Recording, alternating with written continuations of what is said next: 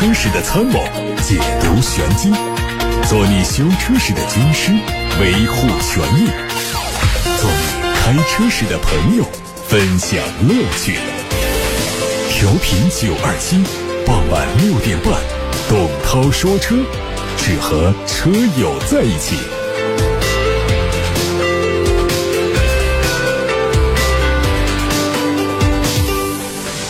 欢迎各位来听董涛说车，我是董涛。来关注今天的汽车资讯，各位关于选车用车的提问，现在可以开始发到直播间来了。热线电话是八六八六六六六六，还有董涛说车的微信公众号也可以留言。昨天，东风雪铁龙的凡尔赛 C5X 虎年开门红版，带着对客户的凡尔赛式的宠爱和新春祝福，限量上市，只卖一千台。官方的指导价还是十四万三千七起。新车和广大客户共创了鸿运虎标、鸿运头枕、鸿运轮毂装饰件、鸿运三件套同步上线小程序商城。凡尔赛 C5X。自从二零二一年九月份上市以来，在广大客户的支持和信赖中一路当红。凭借硬核产品实力和以客户为中心的制成服务，一个季度的时间就成功交付了一万二千多台车。十一月、十二月连续两个月交付超过五千台，并且计划二零二二年元月份再交付五千台，成为神龙公司近七年来投放最成功的车型。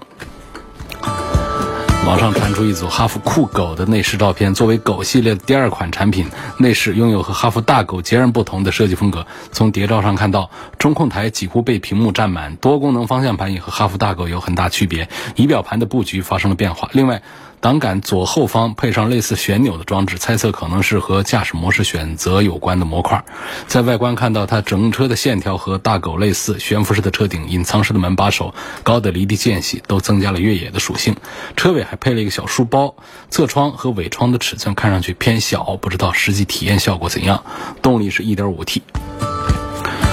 上汽大众的全新一代零度正式发布了，它做了全方位的调整，在命名当中加入了 L 柳叶状的大灯组，配合下方的大尺寸的进气格栅，整个前脸给人一种微笑的视觉效果。这也是新车争议很大的地方，因为 A 柱位置前移，车身比例更像轿跑，加上更加明显的溜背造型，整个侧面看上去更像一台小号的 CC。车尾为了增加实用性，加进了掀背式的尾门，隐藏式的排气，在镀铬条的装饰下。有了一些运动的气息，内饰上加了一些双联屏、新的三辐式方向盘和电子换挡的元素，整体更加的简洁和科技感。沃尔沃的新款 x C 六零 S 九零插电式混合动力版本迎来了长续航版。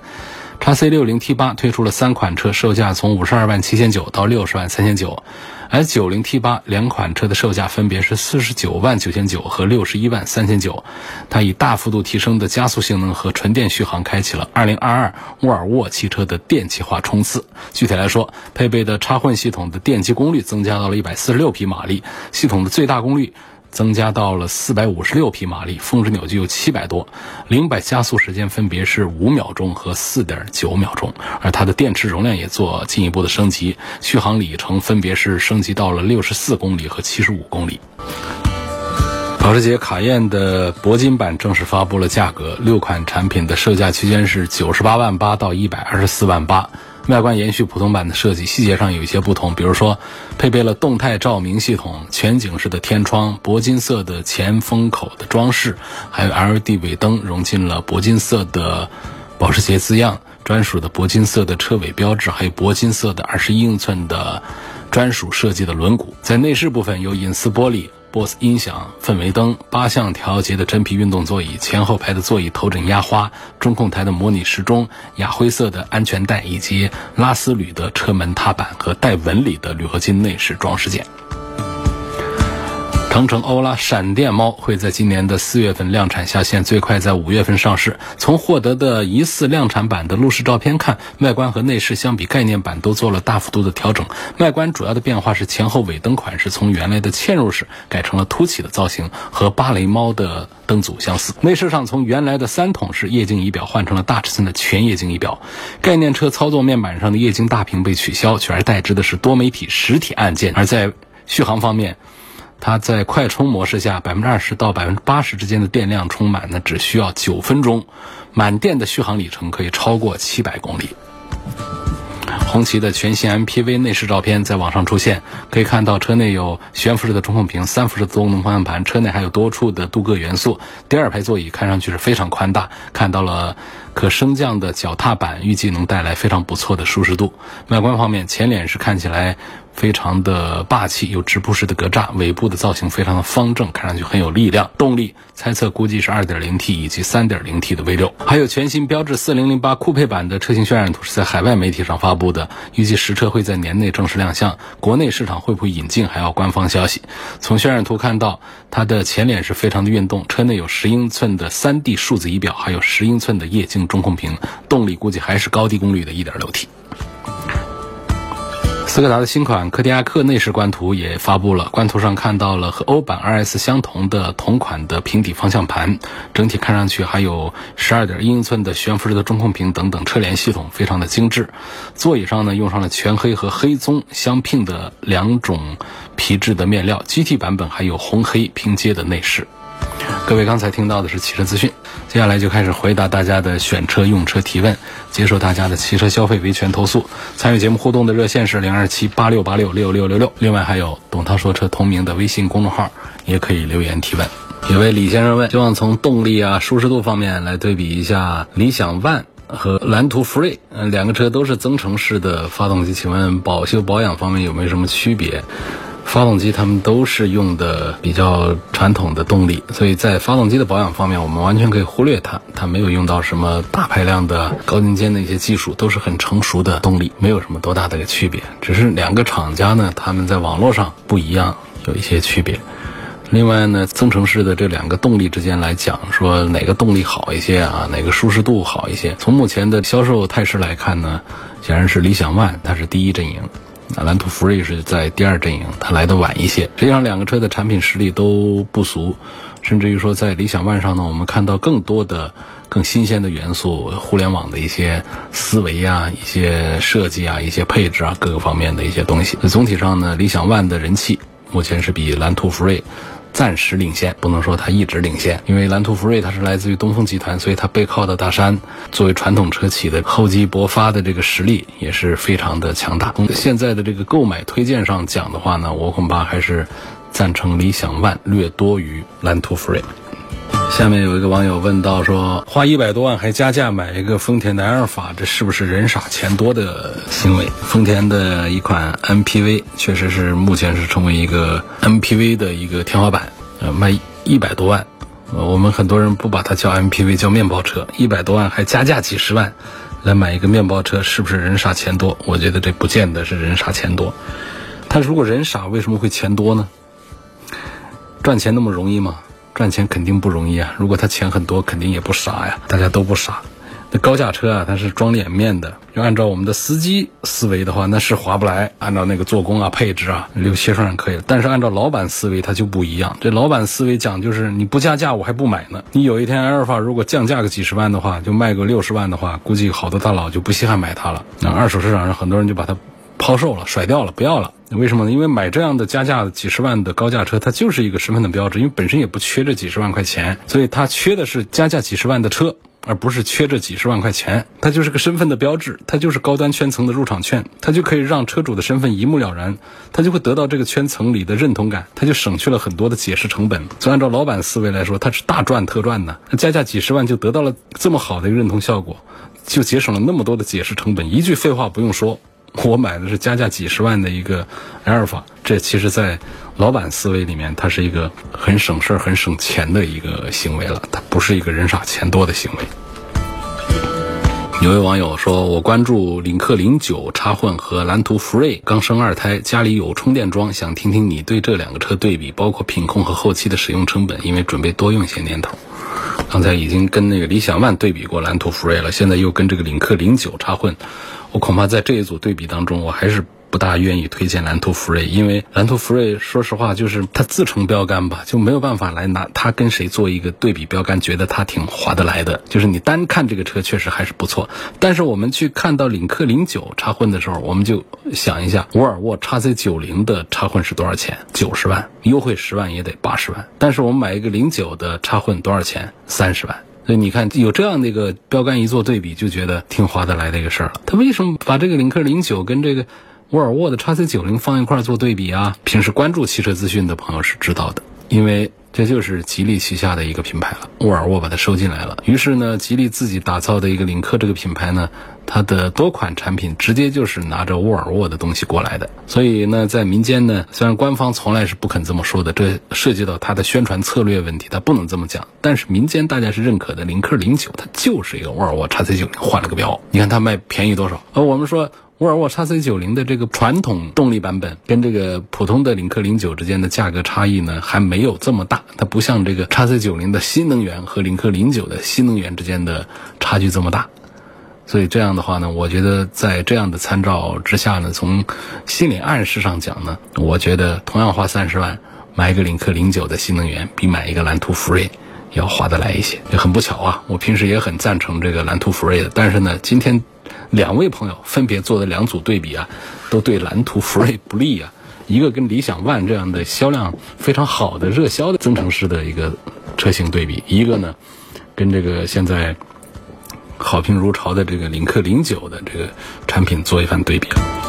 有位网友说：“我是二零二一年十二月十二号把原车过户了，又重新买了一台车，新选了一个车牌。我想把这两个武汉号牌都保留下来。我觉我把这个新车牌呢，在名下保留一年之后，再把原车牌换回来。”然后新车牌就又可以在我名下保留两年了，这样的操作有没有什么问题？我没看出来有什么问题啊。你现在就是说你现在已经买了一个新车，新选了一个牌照，对这个新牌照也很满意。然后原车已经过户了，原车牌照你也很满意。那你原车牌照你就在两年之内你再买一个车就行了，然后这两个车牌不都是你的了吗？这个操作我看不到什么问题啊，没有什么问题。下面一个朋友说：“我是你的忠实的听众，上大学期间就开始听节目，今年是毕业的第十个年头了，准备买台车上下班代步用。看了一台轿车和一台 SUV，这轿车是看的大众宝来的自动舒适智联版，指导价是十三万六。”优惠三万，优惠完之后落地价十二万三千六，感觉朗逸也不错，三大件的配置都一样的。看的 SUV 呢是长安的 CS 五 Plus，第二代的领航指导价是十二万一千九，落地价十三万八，感觉国产车的配置都挺高的。平时呢都是上下班代步，单程二十五公里的三环线上跑。本人今年三十三岁，我们单纯的讲车的话呢，同样落地价在十二三万的车的话呢，长安 CS 五 Plus 确实在做工配置各个方面是比一台宝来是要。划算一些的，单纯的讲车来说的话就是这样。但是我们加入大众的 logo，它的保值啊它的售后服务的网络啊，等等各方面讲呢，宝来也是一个值得看、值得买的。我觉得这位叫古月的网友呢，买自己的第一台车，第一个就是。我赞成你看 SUV，这是一个。第二个呢，我希望你其实不仅仅看长安的 CS 五五 Plus，同价位的其他的我们的一些自主的产品都可以对比看一下，你会发现还是有比长安做的差不多的，或者说做的更好的一些车型等着你，就是选车的范围还可以再宽泛一点点。下面有一个网友问到说，福特的领域、雪佛兰的开拓者和星途揽月三款七座车该怎么选？福特领域虽然是诞生在江铃福特，但是质感做的都还不错啊，双离合变速箱的抖动也比较小啊，所以也可以接受。星途揽月呢不大推荐，因为虽然是星途旗下的产品，质感做的都还不错，尤其是底盘调教很见功底，但是我觉得这款车也并不好看啊，不上档次，就是这个主观。意愿可能强了一点，仅供参考。另外呢，就是在这三款车的对比当中呢，雪佛兰开拓者的推荐指数是稍微高一点的。外观好不好看就不用多说，就是硬件配置上呢，不仅仅是有动力强劲的 2.0T 发动机加 9AT 的变速箱的组合，还有48伏的电机的辅助，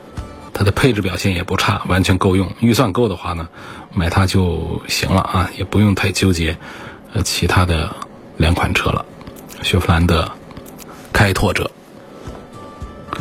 下面的朋友问：亚洲龙现在还有机油乳化的问题吗？跟这个特斯拉的 Model 3之间对比该怎么选？家里有燃油车，老婆建议买 Model 3，这好像是一个老话题了啊。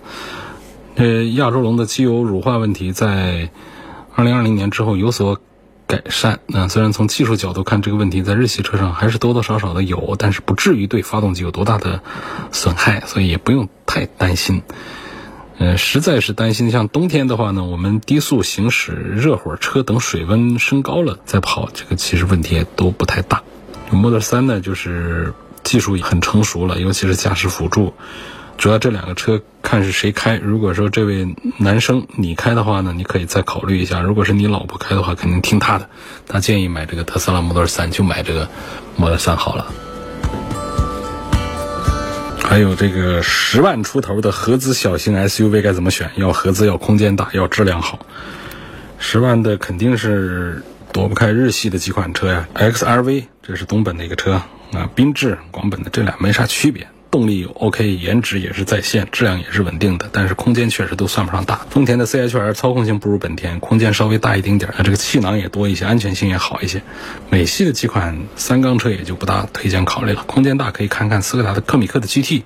那空间乘坐比日系的几款都要宽敞一点。有位梁先生问：“我想买一辆路虎揽胜行政版，听说这个车的小毛病很多，问是不是这样？能不能跟卡宴对比一下？”呃，小毛病多确实是路虎的一个口碑，但是也确实很多的揽胜的车主们说这车挺皮实耐用的，没怎么坏。也确实啊，就是有运气不好说坏的，其实很少出现三大件：发动机、底盘、变速箱的这样的一些重大问题的故障，多的是那些小毛病，比方说电子系统的一些毛病，其实也是可以忍受。就是。说路虎揽胜卖的好，确实是跟它的这个整车的这个气势啊，还有在这个市场上的这个保有量啊，这些都是有关系。以至于尽管是有口碑上的一些毛病，小毛病不少啊，这样的口碑，但是仍然不影响它的销售。那么拿它来跟这个保时捷的卡宴做对比呢？其实很多人也确实会这样来想啊，就是我差不多价钱，我到底是买谁？但是要知道，就是两个车是处在同样的一个段位、同样的一个级别上的产品，他们在人群上呢也都还比较的接近。你如果说绝对的对比说谁的这个哪方面好一些的话呢，可能单一的方面能找到一些感觉。比方说我们讲这个空间的这个舒适度上呢，揽胜行政版是要比卡宴是要强大一点。或者说我们讲到这个底盘的这种高级感上呢，就路虎揽胜行政呢也是走起来特别的啊有品质的。但是你要讲在这个提速啊、动力啊，还有这种豪华感受这个方面呢，我觉得保时捷卡宴确实是有它独到的一面的。另外一点呢，就是卡宴这个呢，实际上，从这个整车的购置的这个成本上来看的话呢，其实是不低的。尽管说我们讲这个呼揽胜的行政版呢，它可能这个车子它可以把这个价格拉到很高上去，因为它的高配卖的是特别贵。那么卡宴也是一样，高配的也可以到两百四十多万上去。但是从这个低配的这个感觉上讲的话呢，其实很多人还是。会认为这个保时捷的这个品牌是要比路虎的这个品牌更有档次感一点点的，所以在价格接近，如果说我们在买一个低配的一个产品的时候，你会看到，虽然说它标的是九十一万的一个卡宴，但是呢，很少有说谁能买到九十一万多的这个卡宴的，就买它的低配也得各种加配置，加完了也是一百多个 W。这是保时捷卡宴的一个起步价，其实它并不属于是百万以下的一个产品了。那相对讲呢，这个路虎揽胜这个车呢，它在市场上呢就是。一出门起步价，它就定的就更高一些，定到一百二十二万，就是跟这个买一个卡宴你要准备的钱其实是差不多的一个水平。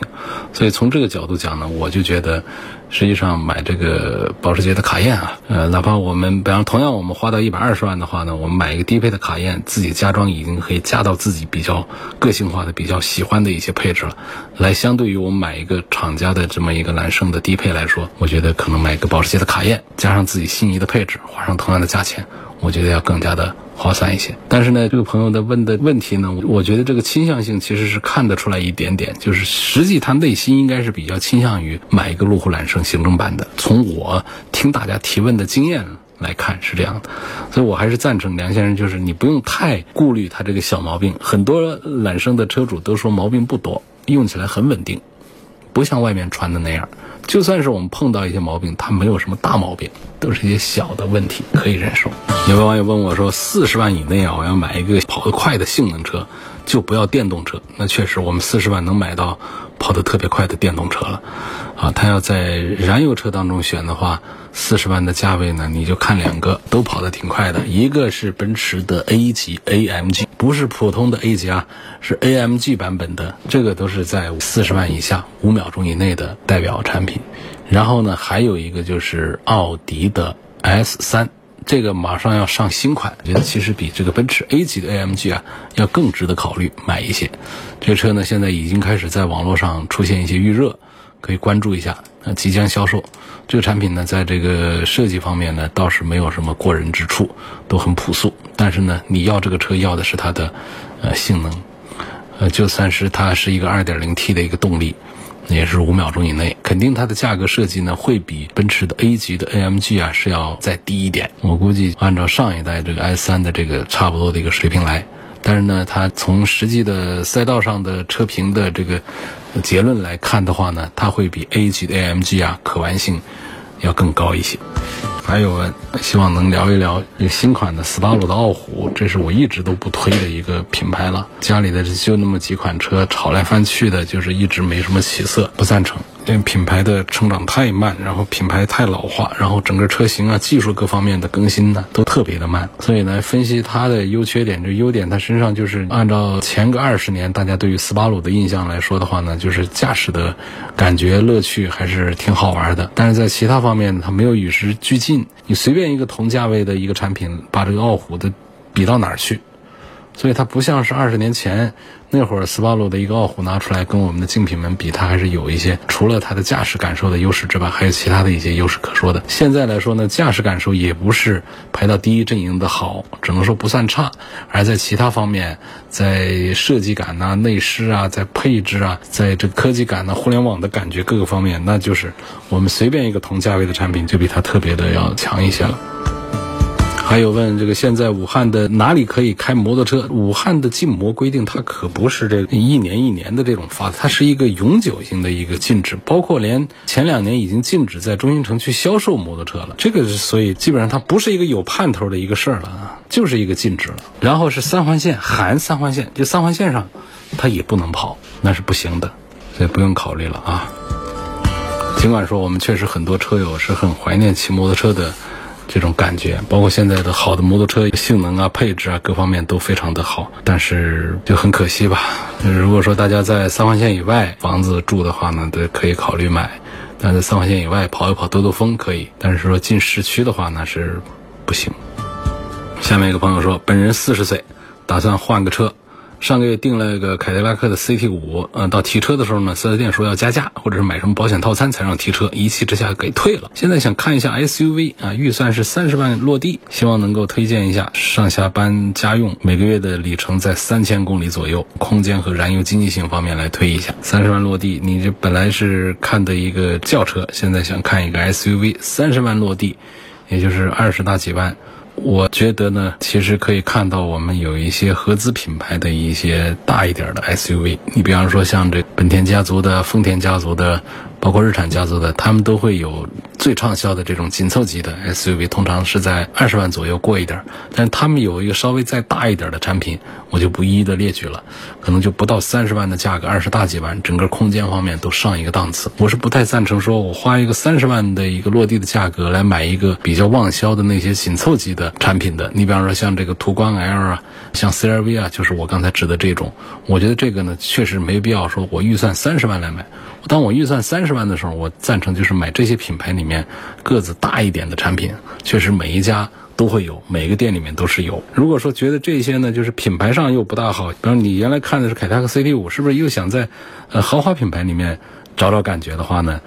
那么你买到的车子相对就会小很多了，但是小呢，其实实际空间方面也都够用，也不会小哪儿去。比方说像宝马的叉一，这空间都很大，也可以在三十万以内半下地的买它一个二点零 T 的最低配的，或者说我们预算突破一点点，在三十万左右的时候，我们来买它一个二点零 T 配八 AT 变速箱的一个宝马的叉一，这些车子是小一点的，各自豪华品牌里面一个比较入门的一个产品的，这都是可以看的。文一峰的塞纳现在有消息吗？现在塞纳怎么样？昨天节目还专题说塞纳，你可以通过董涛说车的全媒体平台去找到昨天节目的重播音频。最简单是通过微信公众号“董涛说车”去查看昨天的一些节目。说塞纳说了有个十来分钟吧，就把塞纳现在十二月份只卖九百三十几台车的一个事儿，把它打开了说了一说。还有一个朋友，我的车子是一六年买的本田 CRV，到目前开了十七万公里了。上一次换机油的时候啊。师傅说呢，这个下摆臂的胶套需要更换了。咨询了一下 4S 店呢，换这个胶套呢，它必须要连这个下摆臂总成一块换，这个成本就高了。希望给推荐一下，在哪儿可以换这个单独的这个胶套？这个我还不知道，看哪位朋友知道的告诉我一下。确实是从这个结构上讲呢，这个橡胶件。这个东西它是可以单独的来做更换的，但是四 S 店这个体系里面是不会单独的给你换胶套的，要换呢就是一个总成一块来换了。而且作为一个开了十七万公里的一个 CRV，它本身故障比较少，那么这个时候呢，这个胶套的老化也是很正常的一个情况。我觉得带着胶套、带着这个总成一块换，那十几万公里的车呢，做一下也就无所谓了。还有问福特电动野马和 Model Y 该怎么选？家里买第二台车。我还是赞成特斯拉的 Model Y 要多一点，除非你对美式的肌肉车特别有情怀，或者你特别介意这个特斯拉的这种毛坯内饰。二零二二款的帕萨特怎么样？三三零 TSI 变速箱的可靠性怎么样？有没有颗粒捕捉器的问题？帕萨特的二点零 T 湿式双离合稳定性还不错，那它能跑网约车，你想这样的车的质量，它稳定性不会太差的。中保研事件之后呢，大众也对帕萨特的 A 柱做了加强。碰撞成绩呢？后来看还可以。1.4T 和混动车型都装了颗粒捕捉器。关注的这个330 TSI 它是没有这个颗粒捕捉器的，所以呢也就不用担心。通勤加接送孩子是买个汉兰达还是买个 MPV？个人属于佛系开车，人在山东，参考这样意见吧。就是除了百分之九十五跑市区，剩下百分之五的时间里，如果存在越野的需求，你就买这个汉兰达。因为用得上越野性能的情况真的是很少，就偶尔有一点可以应付一下就可以了。我觉得如果接送孩子确实用途更多一点的话，我觉得赞成买 MPV。你想象就是家人孩子早上上车啊，你接送孩子，晚上下课把书包一扔，车里那么宽敞，像一个小房车一样在里头躺着睡睡觉，这确实是佛系开车很舒服的。所以我在这种情况下，我赞成就是接送孩子用途比较多的话。尝试一下，看看这个 MPV 车门凹陷，但是没有伤油漆，无损修复还是喷油漆？如果没有伤油漆的话呢，建议无痕修复吧，就是不要弄，就是保留延期。你后期卖车的时候保留了延期，确实是。大有好处的，残值上可以把修复的钱给赚回来。你喷漆做再好，跟原厂油漆是没办法对比的，不是一个保值率下降的一个简单的问题，而且时间长了之后产生色差，就让人很难受的。但是这个无痕修复呢，也是很考验手艺的，所以一定注意是挑一个工具专业的、呃经验靠谱的师傅来给你做这个无痕的修复。那么今天就说到这儿了，感谢大家收听和参与每天晚上六点半到七点半直播的董涛说车。